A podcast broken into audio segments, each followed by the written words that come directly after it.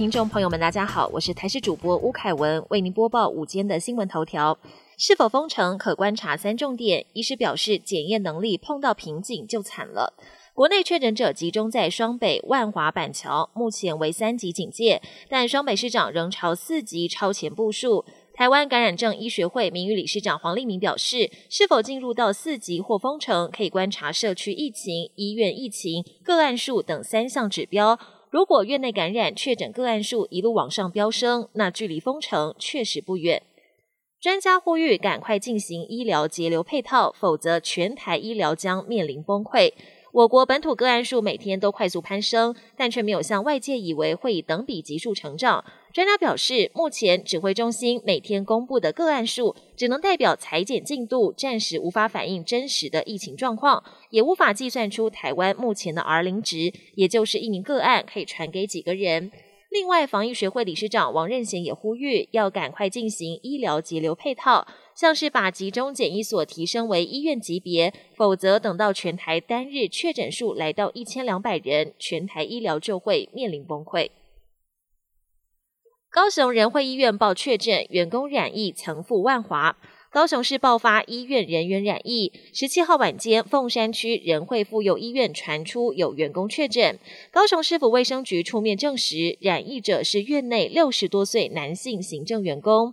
对此，市长陈其迈立刻下令执行清零计划，一共框列五十五名员工及三十九名住院病患裁剪并隔离。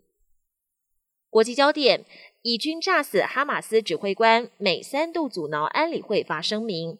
以巴激烈冲突进入第二周，但双方还没有停火迹象。以色列军方公布最新空袭画面，声称已经击毙了哈马斯圣城旅指挥官哈贝德。而哈马斯随后也朝以色列南部发射火箭，轰炸一栋住宅大楼以及一间犹太教堂。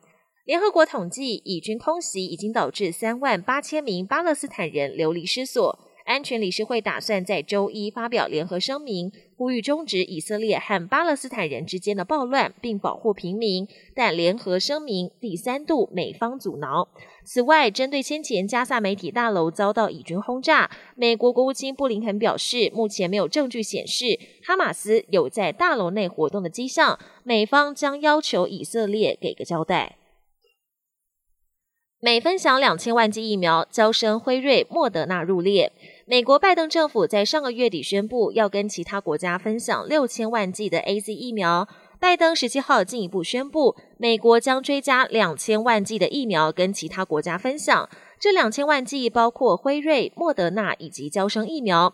美国将向海外提供八千万剂疫苗，协助各国对抗疫情。拜登强调，全球疫情没有获得控制，美国也绝不可能安全。而我国驻美代表肖美琴表示，会积极接洽，争取美方提供疫苗给台湾。比尔盖茨疑似和女员工有染，惊动董事会调查。